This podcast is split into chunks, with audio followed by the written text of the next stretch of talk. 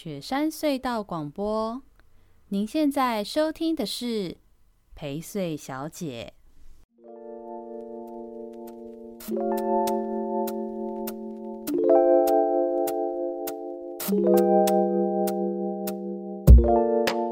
你有被人家骂过吗？什么鬼东西？什么？目前是没有，因为我觉得天天听 Podcast 还不多，但听多了以后可能就会开始讲了，就是说啊，薛成义公哈沙肖维他。学生一给我点起，你鬼你今你今嘛安怎？用今你今种少年人，国家这样派去，真的之类的。第一点我就去过太阳花，点我就是什么都推给太阳花，烦。你太阳花出来弄赶快，直接推，烦。好，大家好，我是薛成义。那个刚刚已经先听到大家在讲一些干话，今天邀请到这位导演，非常的有活力，默默导演。对，Hello，各位 听众，大家好，我是默默，可以这样吗？可以，可以，可以。好，曾心云导演，我们之前在宜州大事的时候，跟默默解释一下我们的陪睡小姐的节目啊，每一周会有两个单元，一个单元叫宜州大事，另外一个单元叫做有人陪睡。那宜州大事的那个单元，顾名思义，就是会讲一下那一周宜兰的一些大小事。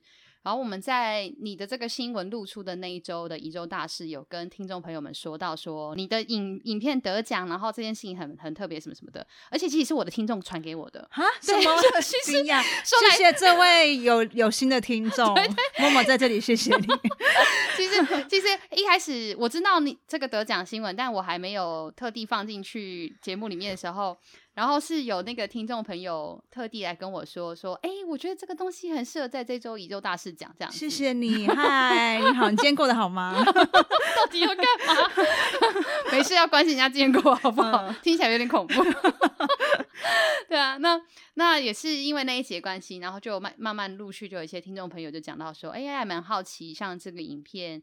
呃，为什么会拍这个影片？这影片大概是什么内容什么的？那呃，我就随口，我不是不是随口，对不起，我就就回答说，我说嗯，好啊，也许有机会我们可以找默默导演上来聊聊这样。然后就真的不能乱许愿。然后志伟呢，就我们跟听众朋友说，我们现场现在另外一个朋友在旁边就是卧底，没 有一个好朋友冠伟啊，冠伟啊，对对对对对，冠伟伟对冠伟，就是他就私讯我说，哎，我其实真的认识默默，你要真的邀他上节目吗？很荣幸哦。对，然后你看这样子，我能不？邀你吗？哇，没有啦，谢谢你，我想要，那个、我想要。对，然后就就这样因缘际会就牵线啊，我觉得也很棒，因为刚好在我们节目介绍到之后，然后就找机会来可以找你聊。对，那我我也发现这件事情，就是我们节目的听众朋友其实还蛮有趣的，他们。他们其实喜欢去深究对一些听到的消息或者是新闻，他们喜欢再多深究一点呢。嗯、他们不会只想要知道说，哦，这个得奖了，哦，这个事情被骂了什么的，然后他们会想要知道说，哦，那得奖是因为什么？里面有什么啊？嗯嗯、然后或者是他被骂是因为什么事情啊？干嘛？就我们听众。对，就很棒，很棒，追根究底的精神，我们国家很需要，真的不要只是看标题。对，对，所以，对，所以就就就很荣幸今天可以邀请默默来上节目。谢谢。我怎么觉得你要上线之后你也有点紧张？对啊，因为我每次上广播节目，节目主持人就跟我说：“导演不要笑。”我就会，就是我要跳脱那个广播节目的状态。不会，不会，不会，不会，你不要紧张。所以我要叫你陪睡小姐吗？对，也可以，或者你叫我成毅也可以，哦、都可以。对，大家都都就是想怎么讲怎么叫就可以。对对，如果忘记名字也没关系，就那个我就知道叫我。好，对啊，那我们先、嗯、至少应该还是要先自我认识一下。就我觉得不一定要到自我介绍的程度，因为我确实对你不熟，而且我在跟你联络的时候，我觉得你有一件事情让我觉得非常惊讶。你跟我说。你不是说你不想要太晚录音？你问到什么时间，对不对？你不想太晚回去，因为你也想赶快回台北。对，你是热爱台北的台北人，是这样子吗？就是其实我觉得还蛮妙，是因为一直一直住在台北，嗯、然后因为你一直在你习惯的生活圈，嗯，就会觉得就是这样吗？生活就是这样。可是我觉得自从二零一八年开始接触《宜兰在远方》这部电影，嗯、然后。一直跟着宜兰在远方去台湾各地放映，甚至可能呃，宜兰在远方也去世界各国影展，包含去日本，嗯、或者说呃，这段时间一直在宜兰就是爬爬照这样。我觉得这个过程中，宜兰在远方帮助我更知道台北 更爱自己的家。哦，就是因为很多人问我说，导演这是宜兰之光，你是我们宜兰很棒的骄傲，一定会有很多人是不是自己脑补说你是不是宜兰人，对，还是说你是不是那种对乡村很热爱啊，对，或是那种什么超级关心地方议题之类的，是不是大家都会脑补你？呃，对，好的，大家就会脑补你是这样的的的类型，或是会认为说我是宜兰的北漂青年之类的，还是什么宜兰媳妇？的，对，就是大家很爱讲，就是问我说，就是你是宜兰人吗？怎么会这么？就是你是用宜兰人的眼光，然后再写宜兰的故事嘛？然后我就说不是，我是台北人。然后我会因为我发现我因为宜兰在远方，因为他是在讲家家这件事情嘛，他的英文片名，然后我就会发现说，我更因为这个电影，然后。更让我知道我家在哪里，嗯、我是谁。哦、原来我这么爱这个地方。所以你现在有惊觉你很爱台北？我非常的很 surprise，是我比我想象中的还爱，因为我以前觉得只是归属感，哦、就是说啊，反正我家就在台北。可是我现在会有一种。哇，原来想家，嗯嗯，是这种感觉，好有趣哦。就是我想要回家，我想要想要赶快回台北，想要回家。你住台北哪里？我住在台北的那个台北桥附近，台北桥那一带。对，然后。只要坐客运啊，或者坐火车回去，就是我常听到宜兰人都会说啊，我坐火车看到龟山岛的时候，就有一种我回家的感觉。然后我就会说，我坐客运看到一零一的时候，我就有一种我回家的感觉，欸、很不错 哎、欸啊。然后我就跟人家，就我都会跟人家开玩笑说，我抬头就看到一零一，就像你们会看到远方的龟山岛。对，然后我就会发现说。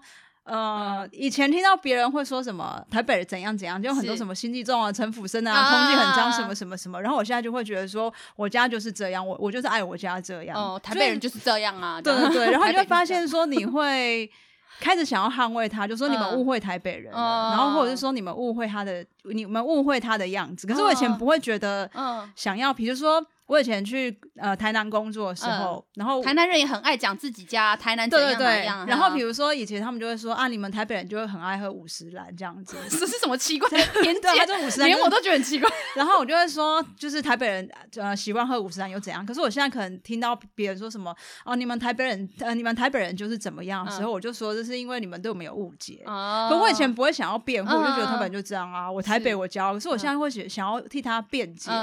然后我发现这样子的。意念一出来之后，才知道说我在，我不希望我爱的人或是地方或是某一件事情被误会，我想要帮他说话。其实宜兰人有这种深刻感觉，我觉得很多宜兰人的对宜兰的那种依恋或认同或是喜爱，也有很深刻的这种感受。像我常常就会跟我一些。就是住在大台北，台北朋友，大台北或什么桃园、新竹之类的、嗯、那种，很常会来宜兰玩的朋友，我都跟他们说：你们都来宜兰玩了，尤其又认识我这个宜兰人朋友，拜托你们不要吃到不对的东西，我会觉得很更小。嗯、然后不要拜托你们不要觉得宜兰就是吃什么或玩什么，我就会觉得哦天哪，真的不是这样。我觉得那种你对地方有一定程度的认同，甚至于就像你刚刚说对家乡的喜爱的时候，你真的会去。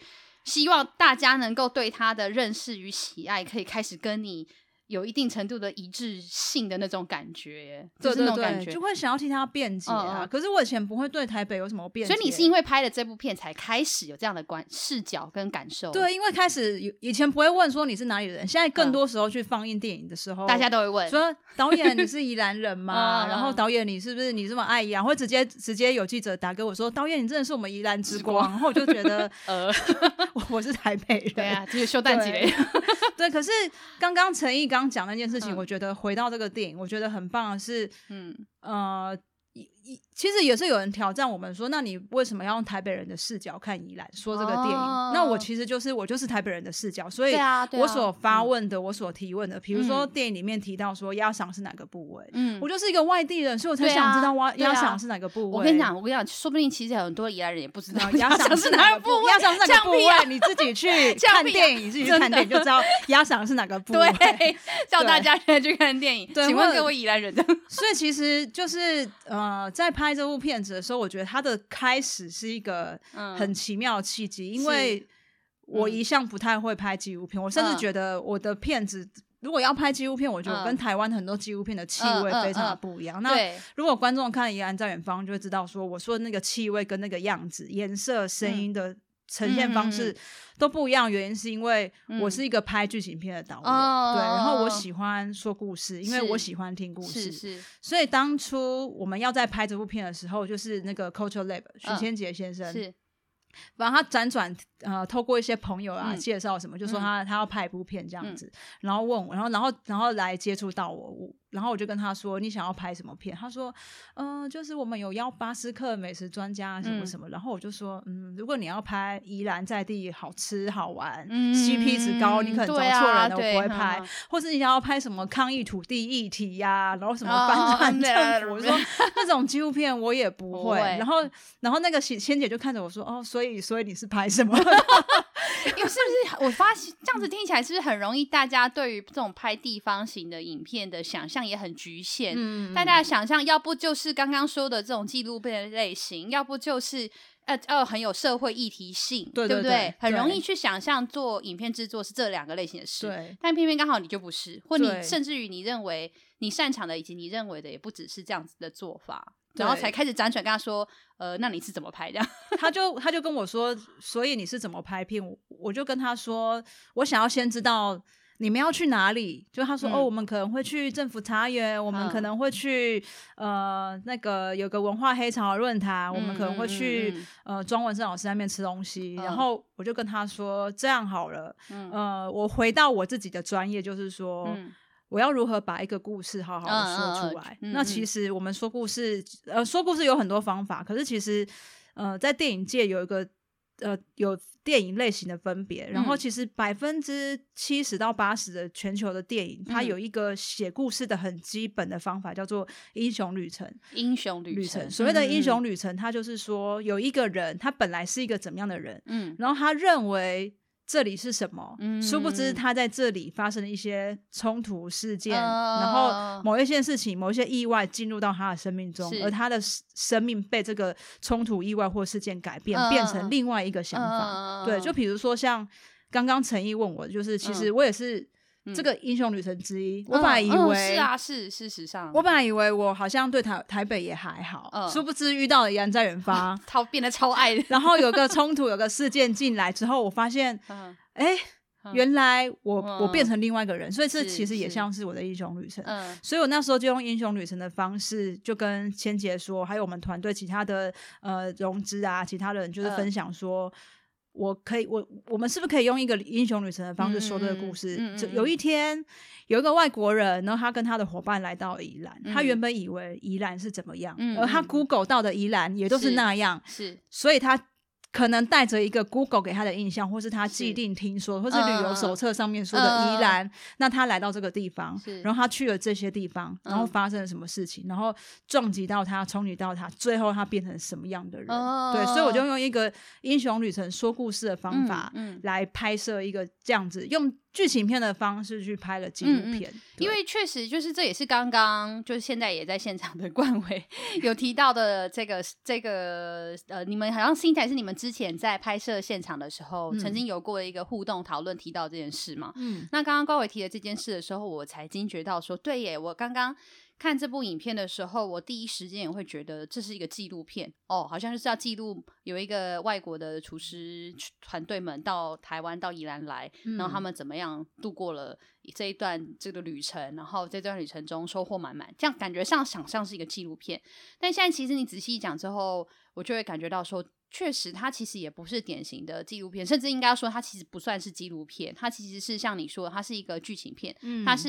有去设定与准备的去走这样的剧情式的方式去、嗯、去呈现跟谈它，我我觉得这确实是如果不透过今天这样子聊，会不知道或者是呃没有注意到，在这个影片中它的拍摄方式是有这种特殊之处的。嗯、但是，但是我我也很好奇说，就面对如果像刚刚很多人会问你的，就是因为像这样剧情片手法，它的视角确实或者是操作方式确实就会很是。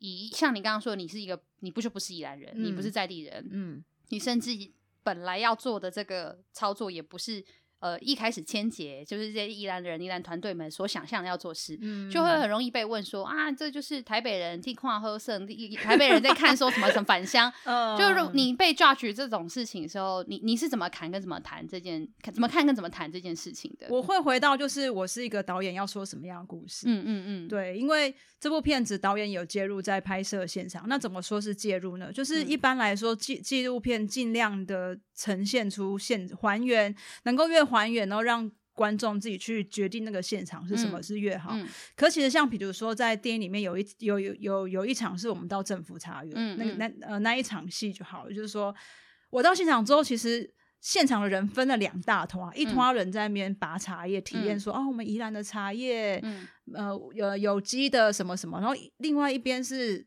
有一个外国人在跟一个小男孩玩耍，可是我只有一台摄影机，我要怎么拍？因为我不是三台或两台，我没有办法跟摄影师说哦，那你去顾那边，后来拍这边。我就一台摄影机，我必须当下决定。嗯，来到这里，我要跟观众说什么故事？嗯嗯，所以我那当下就决定把摄影机对对准我要对的地方。嗯，是对，因为我那当下马上就要决定，我要跟观众说一个我在这里发现的一个好可爱的故事。是是，对我不是要推销说。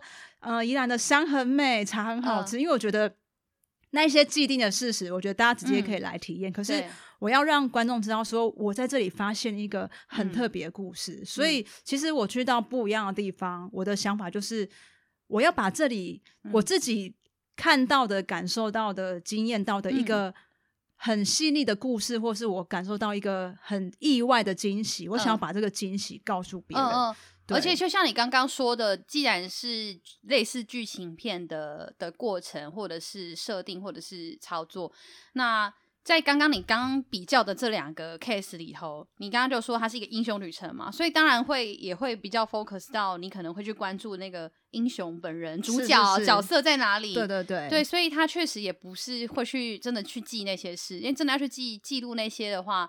也许你知道，看东山乡公所 的官方就会有了东山乡过的那个红茶季、红茶文化节。你现在看到的是我们的抹茶山，是要盖缆车呗？这两天炒很热，对，所以所以说，其实我觉得每一次到。呃，我觉得对我来说最大的挑战是我们拍剧情片的时候设定好脚本剧本，嗯嗯嗯、所以我身为一个导演，我到现场我可以跟我拍摄的男主角或是女主角或是小男孩说，嗯、待会我们的摄影机到这边的时候，你就朝摄影机走过来，然后看着哪里，嗯、然后说什么话。可是，在拍《宜兰在远方》的时候，我完全不能这样子。嗯、可是我又想要说故事，嗯、所以我。必须非常的要专心在这个这么大的场景里面，嗯、然后我要把故事抓住放在影片里面，嗯、所以那个每一分每一秒都要很投入在那个里面。嗯、所以其实我要去听他们讲什么，我要去想我要怎么把这边的呃，只是一群人来餐厅吃饭，嗯，那。听起来很普通，可是我要告诉观众什么故事？我其实就是在餐厅吃饭的那一幕，突然间惊觉这部片不是那么纪录片呢、欸。因为你呃，就我之前曾经有有上过那个公司的《谁来晚餐》，然后我印象很深刻，就是我们那个《谁来晚餐》来宾真的来的那一天，我们就要先 setting 那个桌子嘛，然后要怎么做、干嘛什么的。那那是我第一次接触到说，哦，当要被拍摄吃饭这件事情的时候，其实那个状态是。桌子长长的，然后我们坐在一边，然后桌子的另外一边其实都是摄影机，因为一般吃饭其实应该是围起来的，嗯、对不对？对对对对对，但是拍摄的话是那样。对。那我刚刚在看影片的时候，我就发现要说，嗯，不对，这一幕这个就是 C 的，对，这是因为大家就坐在那个圆桌的一半，嗯、而且人数啊，那个座位方法跟光线，那个就不是记录，那个是 setting 好要去演绎谈这件事情。嗯，所以我其实是我觉得深刻有感觉到。它是一个比较剧情式的排序，然后用说故事的方式，其实是尤其是就是那个刚刚讲到在餐厅庄文生老师的那个 part，我是嗯嗯呃特别有这个感觉的。那我觉得那个并不并不坏，因为它既有那种就是像纪录片一样的魅力，有那种真实感，然后但是它同时又不会又不会少掉在说故事的时候能够把故事说得清晰、说得迷人、说得有趣。对，我觉得像这样子的设定其实是蛮有趣的。你之前就常常在用这样子的方式在拍摄这类的影片吗？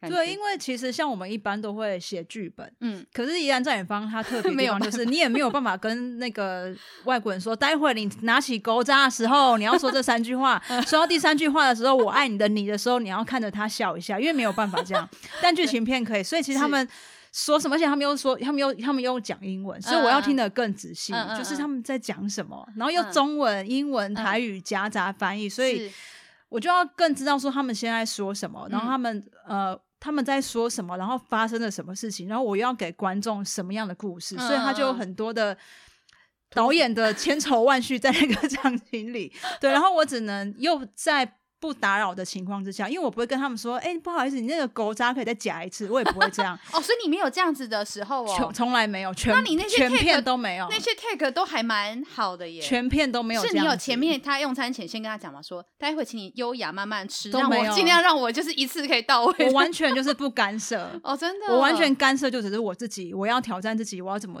在这样的状况之下把故事说出来，嗯、我要。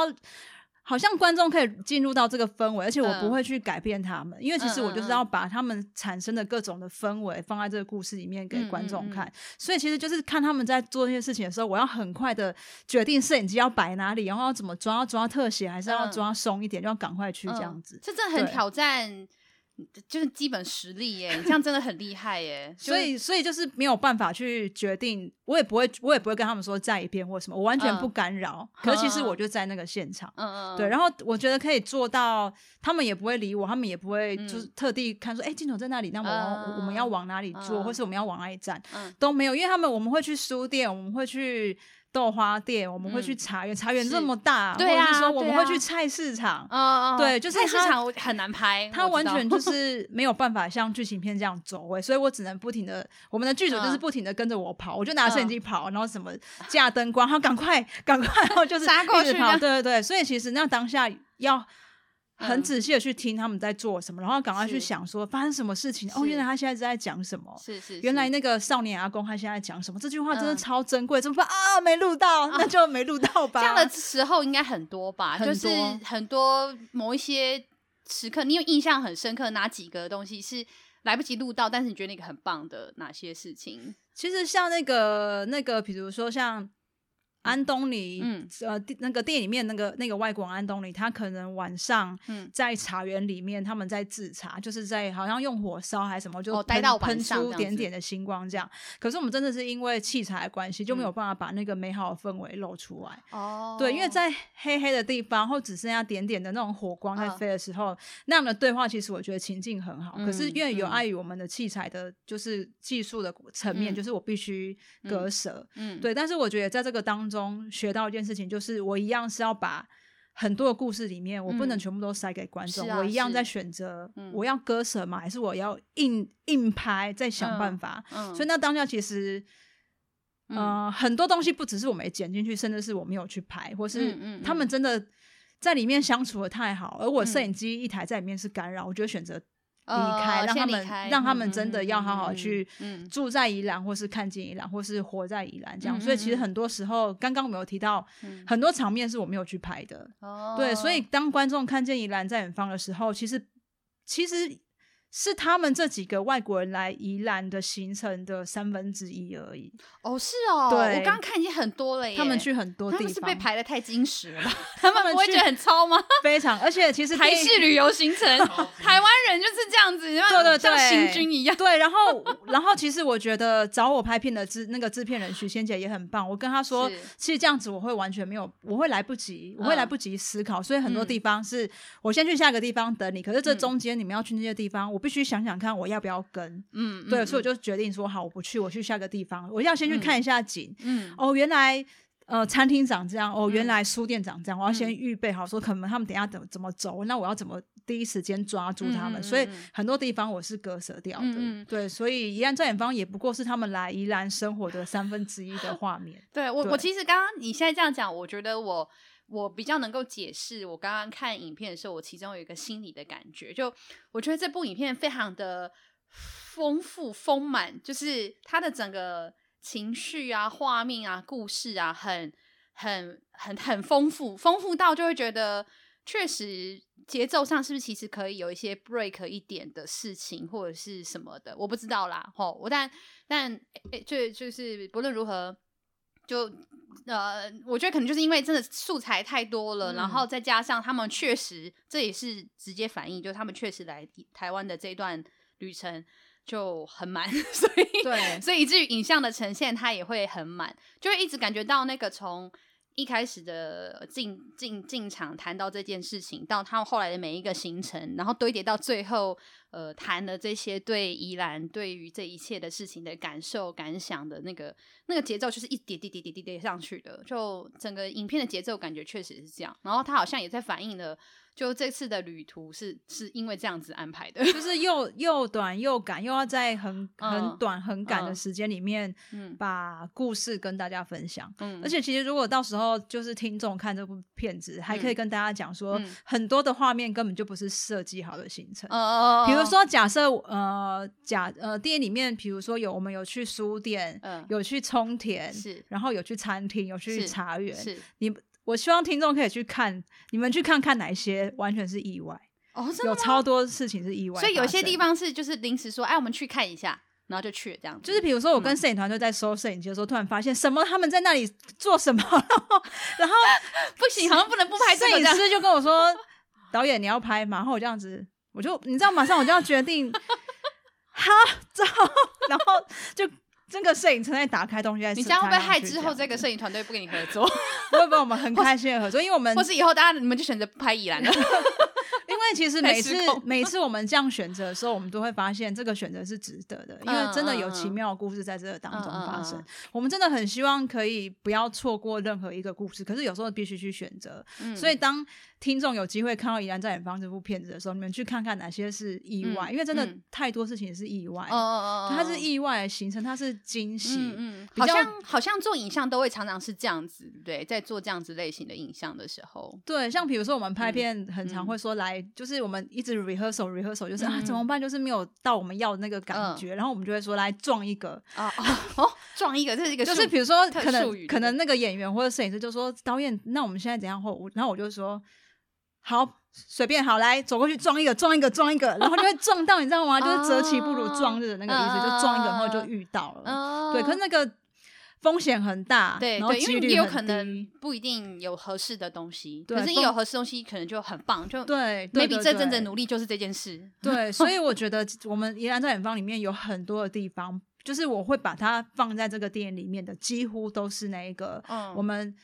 呃，预料惊喜，我们预料之外的，嗯、我们没有想到，嗯嗯、都不是原本我们在计划这趟旅程会发生的事情。嗯、对，嗯、所以其实连制片人本身跟团队本身后来看到这个片，都会很意外，说：“哎、欸，我们有发生这件事吗？嗯、怎么我们都没看到，可是导演却有拍到。”对对对对对，就是这样。我我自己，你如果讲那种很惊喜事情，我自己印象很深刻是像那个 Candy，就是时光的那个餐厅老板 Candy。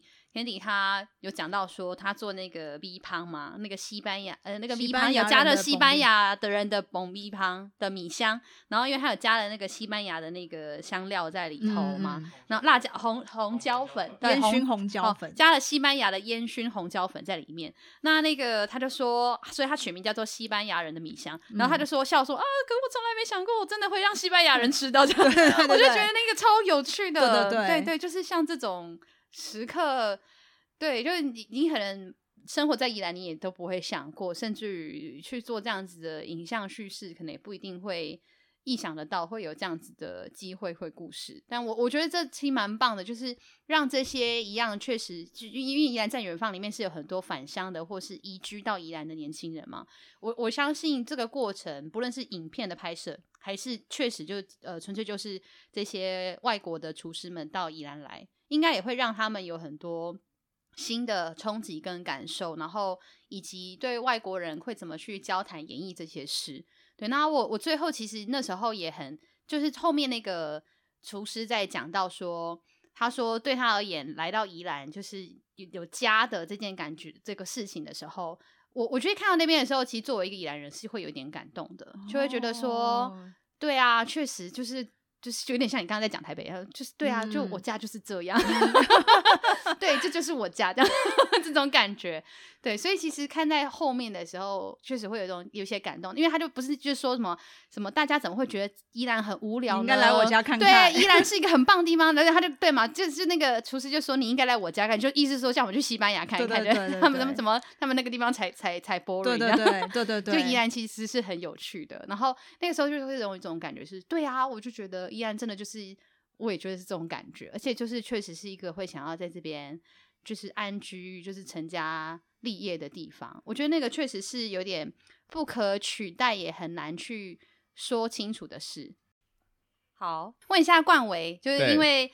刚刚讲到的影片，虽然我们一直还没有播影片，但是就稍微补充一下，就是有关这个厨师还有这个他们的地方，他们自己的家或地方的这个小小背景故事，让大家知道一下，这样子。嗯，好哦，先讲我自己身份好了，因为这部电影。在拍的时候没有参与这样，可是后来就是他完成的时候，因为我刚好就在千姐的工作室里面，嗯、所以后来就是等于是在宜兰第一次播映，还有跟导演的会谈、嗯、呃对谈等等的时候的话，是我跟千姐一起做的。嗯，所以那时候有去跟千姐在比较确认，就是哎、欸、之前为什么会想拍这部影片？嗯，那一开始会有这部片的诞生的时候，是因为千姐她在二零一七。嗯，对，那时候做一个论坛叫文化黑潮，嗯，那有点像是在宜兰做那种比较大型的公民审议的讨论这样，嗯嗯嗯、那可能就是大家讨论宜兰的观光该怎么样啦，宜兰什么面向该怎么样，嗯，然后把这些讨论的结果也请这也请一些专家来跟大家一起讨论，嗯、或带着大家想法，嗯，然后想说把这个讨论的结果可能是变成是一个就是哎、欸、大家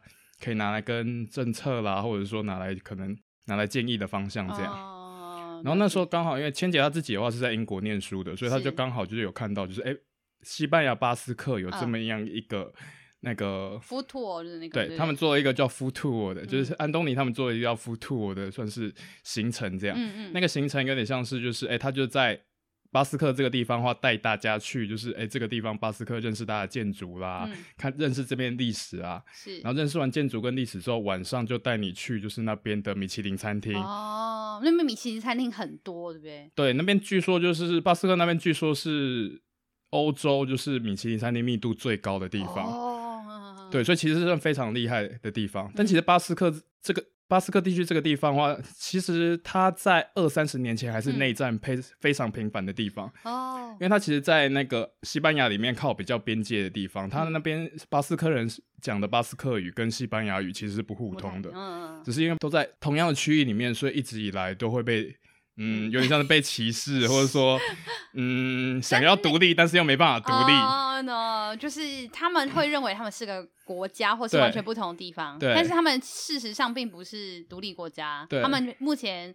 就是国际上，就它就是西班牙这个国家的其中一个地区而已，这样子。对。是是，但是巴斯克人是有想要抗争过自己成为一个独立的。嗯，所以过去二三十年才会蛮一,一直在内战这样，哦、然后后来内战到了一个程度，好不容易停火了之后的话，那些巴斯克人可能。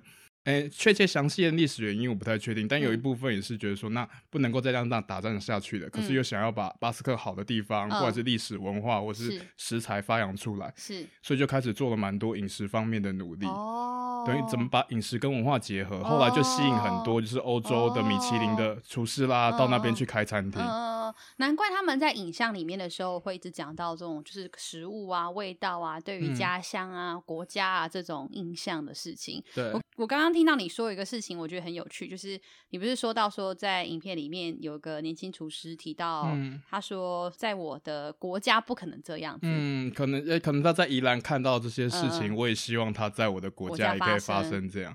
他好像是原本这个脉络应该是讲青年返乡吧，这样，呃，对，但是他的视角可能谈的是他的国家认同，可能指的是巴斯克地区，对，对不对？我后来因为因为为了要帮这部片，大概重看了好几次，后来。后来看到有一次的时候，我才突然觉得说，嗯，他好像有点话外之音，哦、因为那个年轻的厨师大概才二十几岁这样，嗯、然后你会听到他有用有点蹩脚的英文，可是你会听到他 country 这个词其实是努力把它讲出来的，是是是，不是 my home 或是 my 呃，就是 my my hometown 对对对对对对，对之类的，哦。所以这样听起来，呃，对这些就是大家可能看影片会觉得说啊，就是一群外国的厨师，看起来很厉害、嗯、哦，米其林，blah blah blah，然后来到台湾，嗯、来到宜兰来。可事实上，他们其实背后是有一个这样子的自己在地区或是国家的脉络、生长的脉络。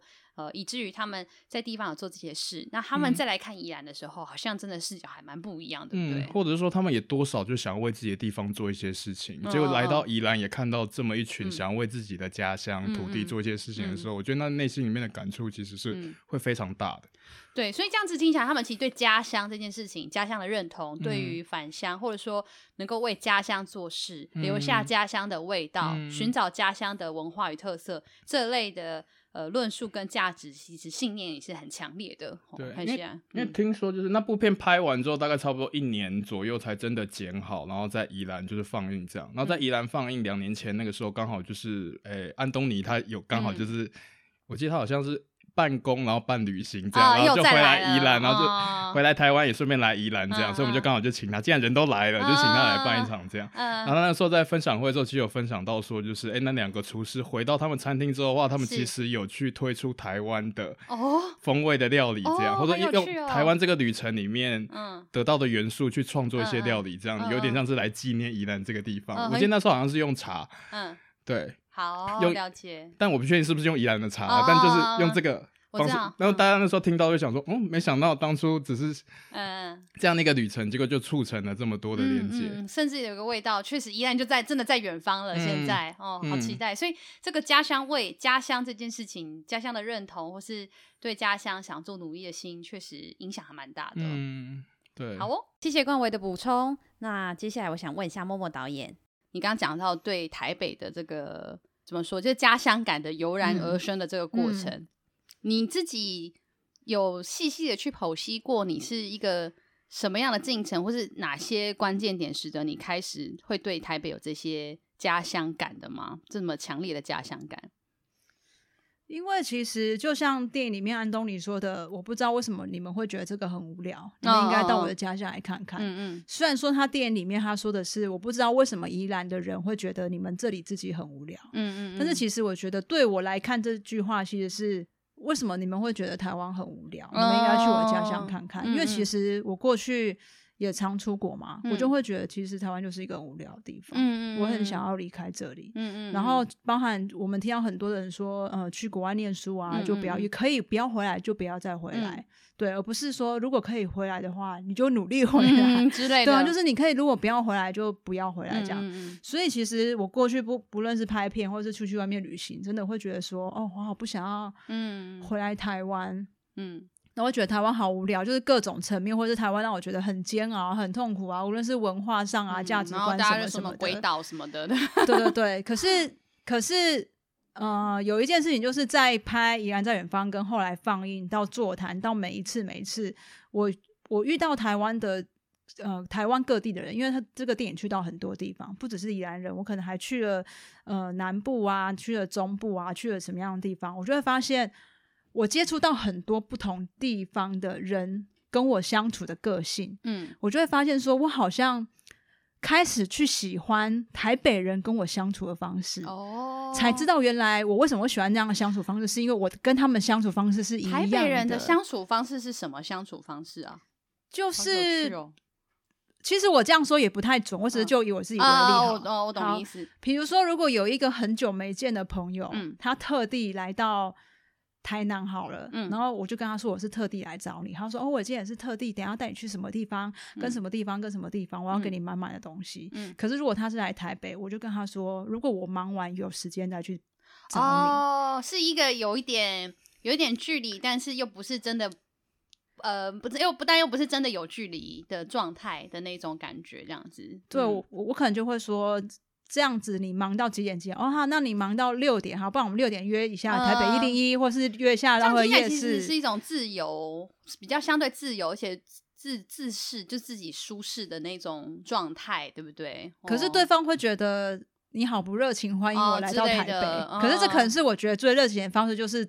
就是我们要说，等我忙完，嗯嗯，等我把我自己的事情、我自己的时间、我自己想要的处理好之后，我再来面对这件事情。所以我们就会被讲的你们很自私，你们只想到你们自己，你们都只先想到你们自己，误会台北人了，你们都只先想到你们自己，这是台北人的温柔，懂不懂？或者是说，我们可不可以约一个捷运站的地方，我比较方便？是是是。然后，其实我要说的是，我们捷运站是好约的，比如说中校新生或是哪里，是是是，就会说你们只想到你们自己方便，都没有想到我们要去哪里。嗯，可能他想要去的是什么某个地方，我就说哦，那你就先到那个捷运站等，然后到的时候我还没到，我就说你可以先去那个捷运站，然后再去问别人要怎么去这样子，或者说我们就约那个捷运站碰，然后如果你之后要去别的地方，再自己去这样，他们就会认为说你们都只想到你们自己之后要干嘛，都没有想到我等一下要去哪里。这个这个就是好好就不不可否认，因为大家常常会说，呃，乡村一点的地方，大家什么很热情，很有人情味。可是其实所谓的热情跟人情味背后，其实也是因为这些人花他的生命时间去付出，不断的粘着在你们两个人的关系，或是你们俩的这趟呃来到这个地方，或是去到哪个地方的这个过程。对，所以如果不想要呃花掉那么多的时间的话，确实，但又要有。有有在一起的状态，确实那个模式其实会是台北的这个模式，哎，其实反而是比较舒服或刚好的。如果真的要讲的话，应该是诚意才会这样想吧？那比如说别人会说，你为什么？你你为什么要这样对他？你应该把最好的就是陪他。如果你说他是你重要的朋友，我就说我有啊。我下班的时候本来就是应该一个人在家，是我出来陪你。哎，那别人会说什么意思？你怎么会这样？各位各位听众们，这是台北人的珍贵，懂吗？就是会说，按理来说，你明明知道我今天要来，那就是我有我有特别挪时间十分钟跟你喝一杯饮料。对，那你先去玩，然后玩完之后我们再碰面这样。然后可以理解就会理解，那不可以理解会说就是啊。那你有没有多一点的时间啊，或什么，嗯、或是直接跟你说，那那我去找别人或什么这样子？我觉得这个很棒哎，这其实是一种，我觉得可以已经可以说是一种地方差异或文化差异，地方的文化差异了，地方的生活文化的差异。那这个差异其实也没有谁的好与不好，但是这样的理解是是非常需要的，因为我觉得并没有。不，也不是说就是人情味的浓厚的，就是最最至至高无上，然后也不是说就是像你刚刚说这种状态，然后就要被 comment 成是冷漠。其实我觉得那就是真的是要理解，在不同的地方的生活的文化跟模式有不同。哎，我觉得这期蛮好的。我会想到一件事情，嗯、你刚刚这样讲，嗯、我想到一个最不一样的地方是，比、嗯、如说我问宜兰人说，听说北门绿豆沙。嗯很好喝，然后宜兰人或是其他地方会说，哦，那是观光客才去的。可如果你来台北，然后像我就有我就有被说，他他就说，呃，你有没有推荐台北哪里？然后我就说都可以去啊。然后他说，那如果踩到雷怎么办？我说踩就踩雷啊，哦，你就去吃啊，不然雷怎么办？我突然突然觉得，台北人好像很有智慧。然后他就说，可是那个不是有一些什么观光，就是不是就是什么观光客，或是你们本地人会吃？我就说，嗯。可是这样也不准啊，搞不好你会觉得那边很好吃，也不是什么本地人。我就说本地人会吃鼎泰丰啊，所以我但我又不喜欢鼎泰丰，我觉得这样讲不准。然后我就说踩雷就踩雷，那也是你反正你都来台北玩了，踩雷就是旅行的经验之一。然后那个那个我也是在捷运站遇到一个好像鹿港来的，然后他就说，嗯，你们台北人讲话就是。好好好冷漠，会让我没有方向。嗯，我就说，不然你就按照捷运吃，就说呃捷运美食地图，你就这样 Google 打。我就说真的，就是你按照捷运吃，然后我说你也不能跑太远，你也会迷路，你就按照捷运吃。他说那如果踩雷怎么办？我就说没关系啊，反正大家都在踩雷，没差啊。反正台北就那些东西。而且有时候你觉得雷跟我觉得雷又不一样，对对对对对对对对，这样子说是踩雷还是没有踩雷，其实很奇怪。然后他可能会说，那你有没有什么特别推荐？我就说，不然你去新呃景美站好，顺便看。看一看，因为我不知道景美站有什么可以不踩雷，我就没有办法说出一个什么例行早早餐或者是什么什么什么什么什么肉粽这样子，我就说那个也还好，就是踩去吃看看啊。我觉得这样开始可以理解，就是呃，以台北为家乡状态的朋友们的状的那种心情心理是什么了，然后还有习惯是什么了。那其实我我也就很好奇，那这样子对台北人而言会有呃会有返乡这种 议题或讨论吗？因为我的理解是，谈返乡大多数是因为，呃，这个地方的社会形态，它不断的，大多数的年轻人是都是外移外流的，所以才会特别 quote 反向这件事嘛。那台北显然不是一个这样的地方，他他呃，你台北人你要真的搞到你是呃外移出去的，可能是因为 maybe 你结婚的对象，然后你们就选择去 去其他的地方，或者是你的因为你的工作的类型太过特殊，否则可能大多数的台北人、双北人，他他他都还是继续住在台北。了不起是说从台北的东边住到台北的西边这种之类的。对，所以我们都会说是反区青年，反区 就回什么某一区回到某一区这样子。哦，这样子哦。对对对，哦、我们其实真的。我好像有一次在新竹还是哪里放映的时候，哦、然后我就跟那边的观众说：“我说其实台北人很可怜，我们回台北工作的孩子都没有返乡青年这个词。哦”然后他们就说：“你们就是感觉不像是返乡、啊。”那你们会有这种感受吗？你们自己当事人？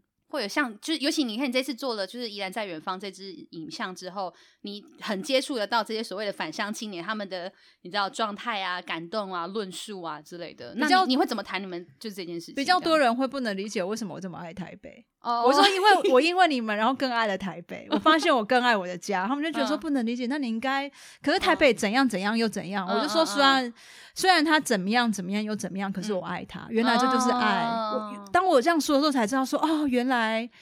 我觉得台北跟宜兰绝对不一样，但是爱家的这个性质其实是一样的事情。对，对我觉得某种程度来说是这样的事。就像影像里头，你看到那些宜兰年轻人对宜兰的坚持与爱，那个其实挪移到说台北人对台北的爱，其实是那个爱是一样的。你就是喜欢这样的生活模式，这个环境，你的回忆，然后你的状态，你就是喜欢。但只是你喜欢的是台北，还是你喜欢的是宜兰？你你的家乡认同是哪里而已？对对对对对，我觉得某种程度只是，就是这个是一样的耶，对不对？这样听起来，嗯，对啊。所以我觉得，无论你是云林人，无论你现在在的听众你是日本人，还是日本哪里人，嗯、或者说你是美国人，我觉得可能像去美国游泳会对纽约有很大的偏见。哦，我们听众确实有现在住在美国的宜兰人，要要要要要记得戴口罩。对，很务实的。对对对，所以所以，或者是未来可以邀请我们去美国放映。我们很我们很欢迎，我们我们的电影有中英字幕，记得工商很。那个日日本的朋友，我们现在也在着手翻译日文。未来有机会的话，意大利文或西班牙文，还有瑞士的驻瑞士。对，瑞士我们也会也会 希望可以把宜兰带到远方。对对对，所以其实其实我觉得他这部电影就是。对我来说，宜兰是在远方，因为每次从台北来宜兰，我就会说、哦、好远哦。哦然后别人就会说啊，你们去日本就不觉得远，来宜兰就远了。你们台北人是怎样？从那个淡水去新店就不会远，也是一个多小时、欸。对，淡水其实超远的。对、啊，都不会远，啊来宜兰就会很远这样。哦、所以其实我的确是一个远方的人在看宜兰的故事，所以我觉得宜兰在远方其实。我的确是，嗯、我的确是一个外地人在，在、嗯嗯嗯、在看这个地方，而我也想要是好的，这不是坏事。真的我也想要跟不只是台北人、宜兰人，我想要跟全世界人说，某某某某的眼睛，某某的摄影机，某某的。剧组团队，我们在台湾的一个地方，我们找到了很多很可爱的故事。嗯嗯，我只是想要把这个故，把这个地方的这个故事跟每一个世界上的你们讲，也许这个故事对你们的生命是有所启发的。嗯嗯，不管他是台南，他是宜兰，他是新加坡，还是他是西班牙，嗯，就是有人发现的故事而把这个故事告诉你。其实我就只是一个说故事的姐姐。嗯嗯，对啊。当然，未来我可能还会去其他台湾的地方去，听到更多让我觉得。启发我的故事，我也想要把这个故事分享给别人。嗯、所以其实不管他是，不管你是宜兰人、台北人，或是哪里人，嗯、就是，嗯、呃，希望你可以相信说，世界上有很多电影，而这部电影真的是有一个，嗯，很单纯的、很真心的一个女生，把一个女孩看到了好多好可爱的，对她来讲的惊喜小故事，嗯、而。有一天，他只是把这个故事端到你面前，跟你说：“大哥哥，你要听这个故事吗？我们要，我们可不可以一起来看这个故事？只是那个故事的故事书的书名叫做《宜兰在远方》，这样感觉要掌声鼓励，自己自拍一下。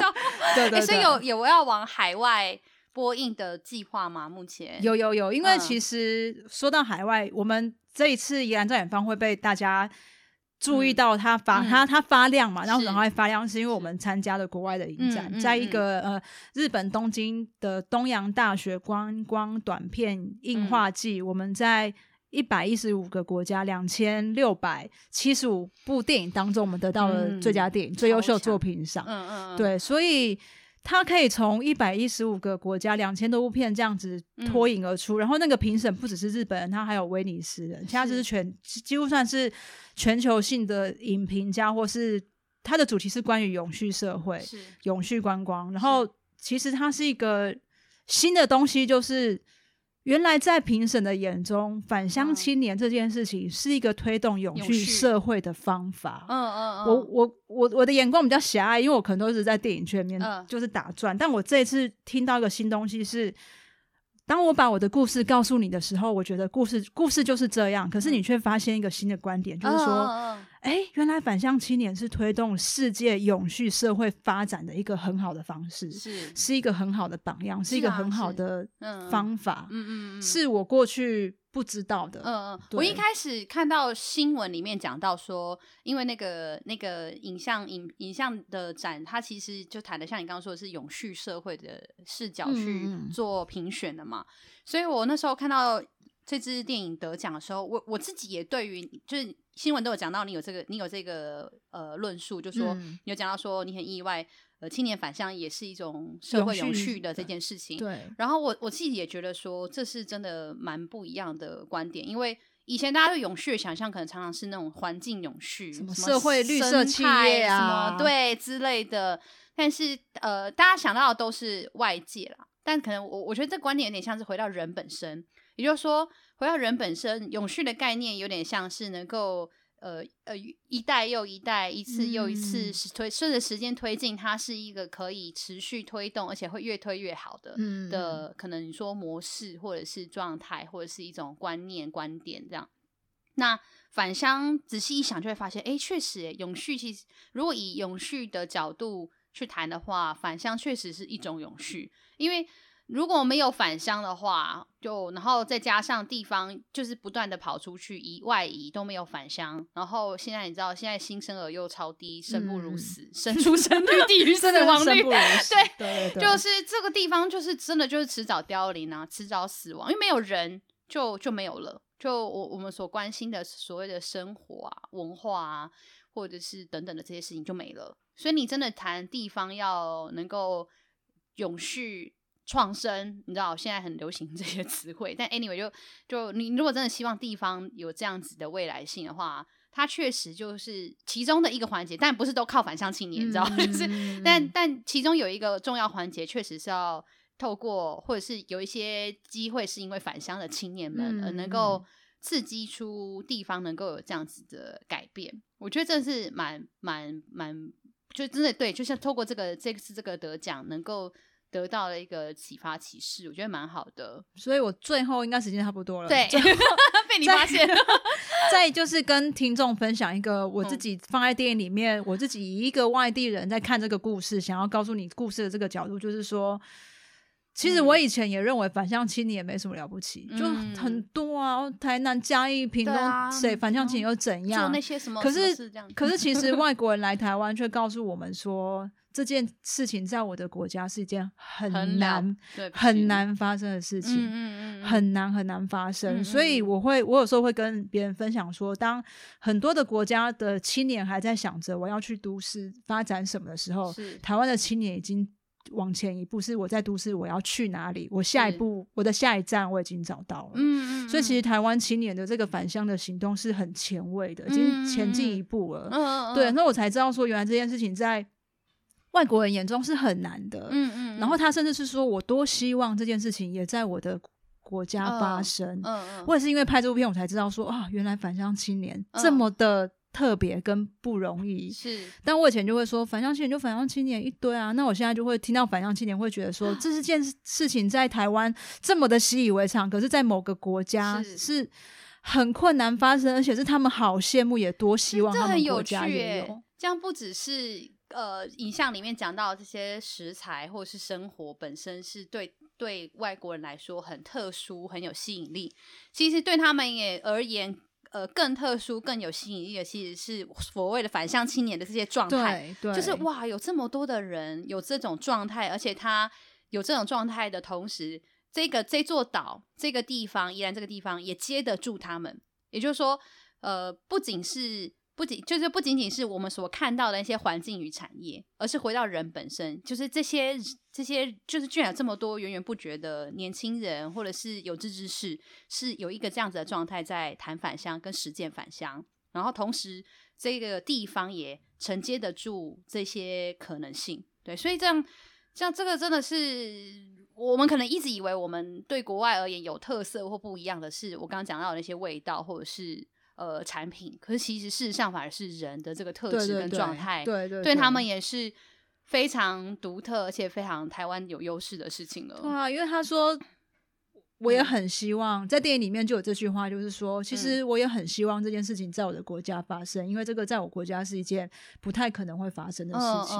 对，我才知道原来它是这么的特别跟独特，所以会反省自己说，如果今天真的有此生再没有外国人这样跟我说这句话，我可能此生会真的认为哦，反向青年又怎样？那个台湾怎样怎样又怎样？就是不会换一个角度去看这件事情，对，才知道它其实是非常可贵的事。嗯嗯嗯嗯嗯。好啊，那问你就是刚刚在录音之前啊，就有问你说为什么自己的家乡台北，然后你好像比较没有拍台北或是拍台北，结果你却说台北不需要你，怎么会这样说？因为我在台北几乎没有拿到任何的资资呃资助或帮助、啊哦、因为太多人在拍台北的故事、台北的画面，对对对对对，跟台北有关的事情这样子，亦或者是说，比如说伙伴啊、同伴啊，或是政府政呃政府的角色、伙伴的角色，或是资金来源的角色，嗯嗯嗯。我都没有获得从台北来的任何支持。台北唯一支持我的地方就是他就是台北自己，就是我回去的时候，就是我看到一零一闪烁的灯火，市政府捷运站很多的灯，还说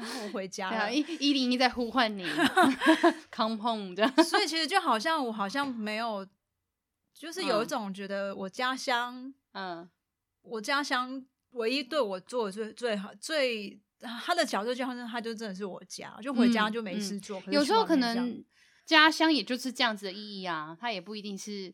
可是像你就为你的家乡做很多事啊，我我这样是吗？谢谢，是啊，谢谢。我刚刚就突然想要 问你说，那你怎么你自己怎么看《宜兰正远方》这部片？嗯嗯嗯，对。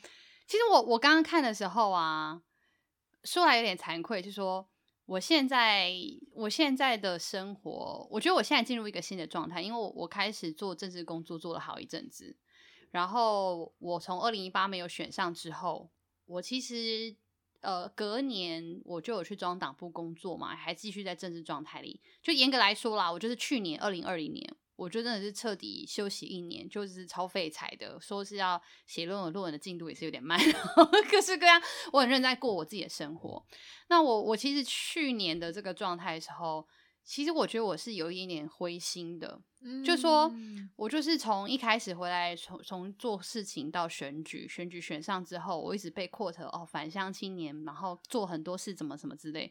其实我觉得心里很累，就。不只是返乡青年这这个十字架很累，同时，呃，你我有时候你你做这这件事情也不是一直都像大家看到的像返乡这么这么光鲜亮丽，这么开心，这么感动。更多时候其实是很多很阿杂的，你就是过日子，你要怎么样？今天的有对有些人来说，可能今天东西怎么卖出去？对我而言，今天到底要怎么样？做完这些事情，怎么把这些选民服务做好？怎么看到这些开发，我们可以阻止它？有太多。然后我自己也有我的自己的家，我的爸爸妈妈，我的另一半，我的等等的。就我我觉得其实有更多的日常是是是辛苦的，尤其是回到宜兰来，然后像我这种又特别是做公众事务，所以其实很辛苦的。那我去年彻底的很休息一整年，是因为我就会觉得哦，我我有点不想要再。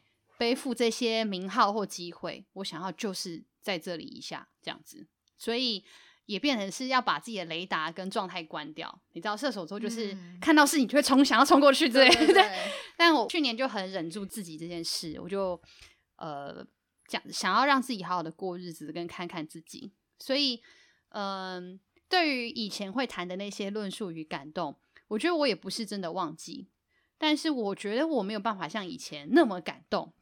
或是我可以这么快速的把这些话说出来，哦，比如说我到底有多爱宜兰，我的所作所为，其实我就是希望宜兰好，不然我不需要去呃忍受这些辛苦什么的。嗯、对，我我确实是这样的状态在做公众事务，可是我我觉得有点害怕或有点累，我不想要再这样子做。然后所以去年的状态一整年下来是这样子。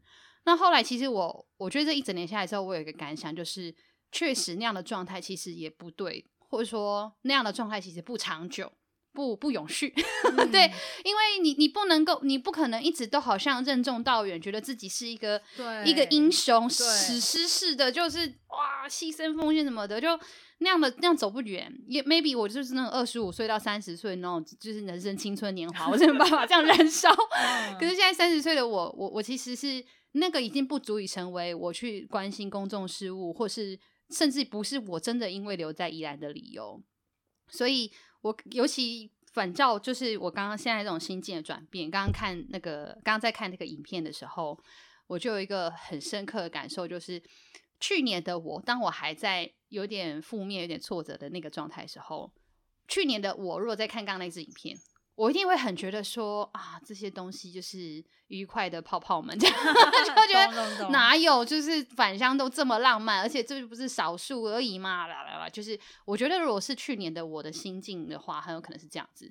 就是在更之前的我，可能是就很很热血、很棒，然后带来就到去年的我的话，就会觉得说是啊、呃，就嗯，就是啊，这个东西你知道，就是啊，电影啦的。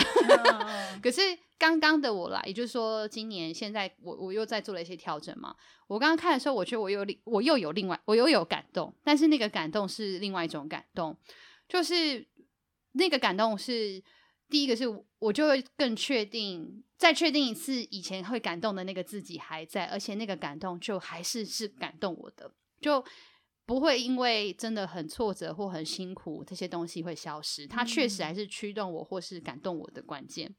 然后另外一件事情就是。就刚像刚刚一直我们有重述到的影片的最后有讲说啊，就是不要觉得依兰很无聊嘛什么的那个，嗯、对我就会觉得就是有，我就突然间也有点有点自省，或者是有点让我醒来，就说啊，就是就是一定要适度给自己一些转换，或者是新视角，因为我也觉得，我觉得我也才会看得到说啊，对，这就是我们本来会因为这件事情前进，或者是我本来就是因为这件事情喜爱热爱依兰，那啊，我好像有时候会突然间忘记了。那但是是因为这件事情好像也没什么啊，就是就很好，就是因为这件事情而真的很爱宜兰，嗯、然后会去做了这些系列的决定。嗯，对，所以那种状态是更安定的。我其实，在刚透过刚刚看这部电影之后，我是有这样子的感觉。我觉得就是又去更确定自己的心理状态，嗯、然后跟跟感受。对，那。我觉得很难得，也很很感谢，是因为是你刚刚所说的台北人视角。那如果不是这样的视角，我觉得其实是没有办法有这样子的呃感受跟思考。对，我觉得这其实是很珍贵的，所以我觉得非常感谢你。你千万不要觉得。啊、呃，就你不是宜兰人，然后拍这个影片怎样哪样的？我觉得这其实是很珍贵的事，对宜兰人来说是珍贵的事。看到这部影片，我觉得对宜兰人来说会是有影响的事情。对，是宜兰哪里人啊？我是宜兰罗东人呐、啊，就现在这个地方，哦、我就我算是嗯罗东东山，我会讲我是西南啊，兰阳西以南这一带的，哦、就是生活都在这里。对，但宜兰人其实也不会分那么细，都会讲自己宜兰人了这样，所以不会自己说我是宜兰哪里人，不太会，是台北才会这样，真的。我发现这件事情，因为台北人就真的会很清楚什么区，因为大家要理解你哦，你大同区，对，完全不一样，对，天龙区之类的。对对对。可是，在宜兰其实没有分到那么细啦，除非宜兰人互相还要再讲更细的脉络，我们以前念什么学校。我来这边遇到每个宜兰人，我就会说你宜兰哪里人，然后他们还说大家都觉得对，但因为可是大家是不是都有一个反 confuse 的表情，说呃，问到。就是需要问那么细细吗？想一下，呃，就是就我原山，二我哪里？而且我猜他们应该会怕你误会，说你你把它归归类的太原山或太宜兰市，因为他就会觉得说我不是那么的，就是哪一个，我就是宜兰人这样。对，很有趣。对对对，就是地方生活区域，然后你们密，因为我觉得台北市密生活密度高啦，你们的生活群落跟状态可能也很区。确实啊，但是宜兰的生活形态就很整个宜兰，所以所以那个状态跟连接不太一样，我觉得啦，我个人觉得，哦、嗯嗯嗯，对啊，因为我都会问说你宜兰哪里人，然后大家就会停一下想一下，嗯、就说啊我们都是这样，我们都是宜兰人这样。嗯、可是我觉得台北比较不会说啊，我们都是台北人，嗯、就是说我是大安区的，对哪里什么的，他那里是天我住天母，你是怎么样？那里你们那个大同区就是怎么样怎么样？然后那区的房子是比较便宜，哪里比较贵？就会，所以你们真的是一个国啊。我们就会好像就会问他说：“你是三重了，是新庄怎么样？三重怎么样？”就真的会会这样问。会不会就是就是住北投人会说新店是南部这样？所以你们宜兰人碰面不会问说，就是新朋友碰面比较不会问说你是哪里人嘛？然后那里什么样？也是会，但是那个不会差就是，但是大家不会脑补那么多，觉得有那么大的差异。我觉得啦，我觉得、哦、对，就是只是想知道你你你的距离而已。就是哦，好像你住很远这样子之类的。哦，那那等下回家小心哦。那反正台北就是你住哪里哦，你住哪里？那边是不是有 seven？什么的？什么东西？我家没有 seven，就我家没有全家。哎，我家没有全家。什么？这怎么奇怪？因为台北到处都是 seven。你知道，我最近发现是很多宜兰人会比较什么，你知道吗？大家说你住宜兰哪里？大家比较一件事，你家 Uber E 会不会送到？因为那个外送区有些地方。没有，有，有些太乡间的地方，对，就是 Uber 跟熊猫如果没送到，然后像我有一个朋友，他就住在圆山，刚好好像外送的范围就在他们家一百公尺外那个街，到那个街以外就没有外送，所以他家不能被外送，所以他常常都要点外送到那个街，然后他走去那个街，啊、真的假的？他没办法啊，就这样，所以有时候大家就会考试说，你家有在外送区里面吗？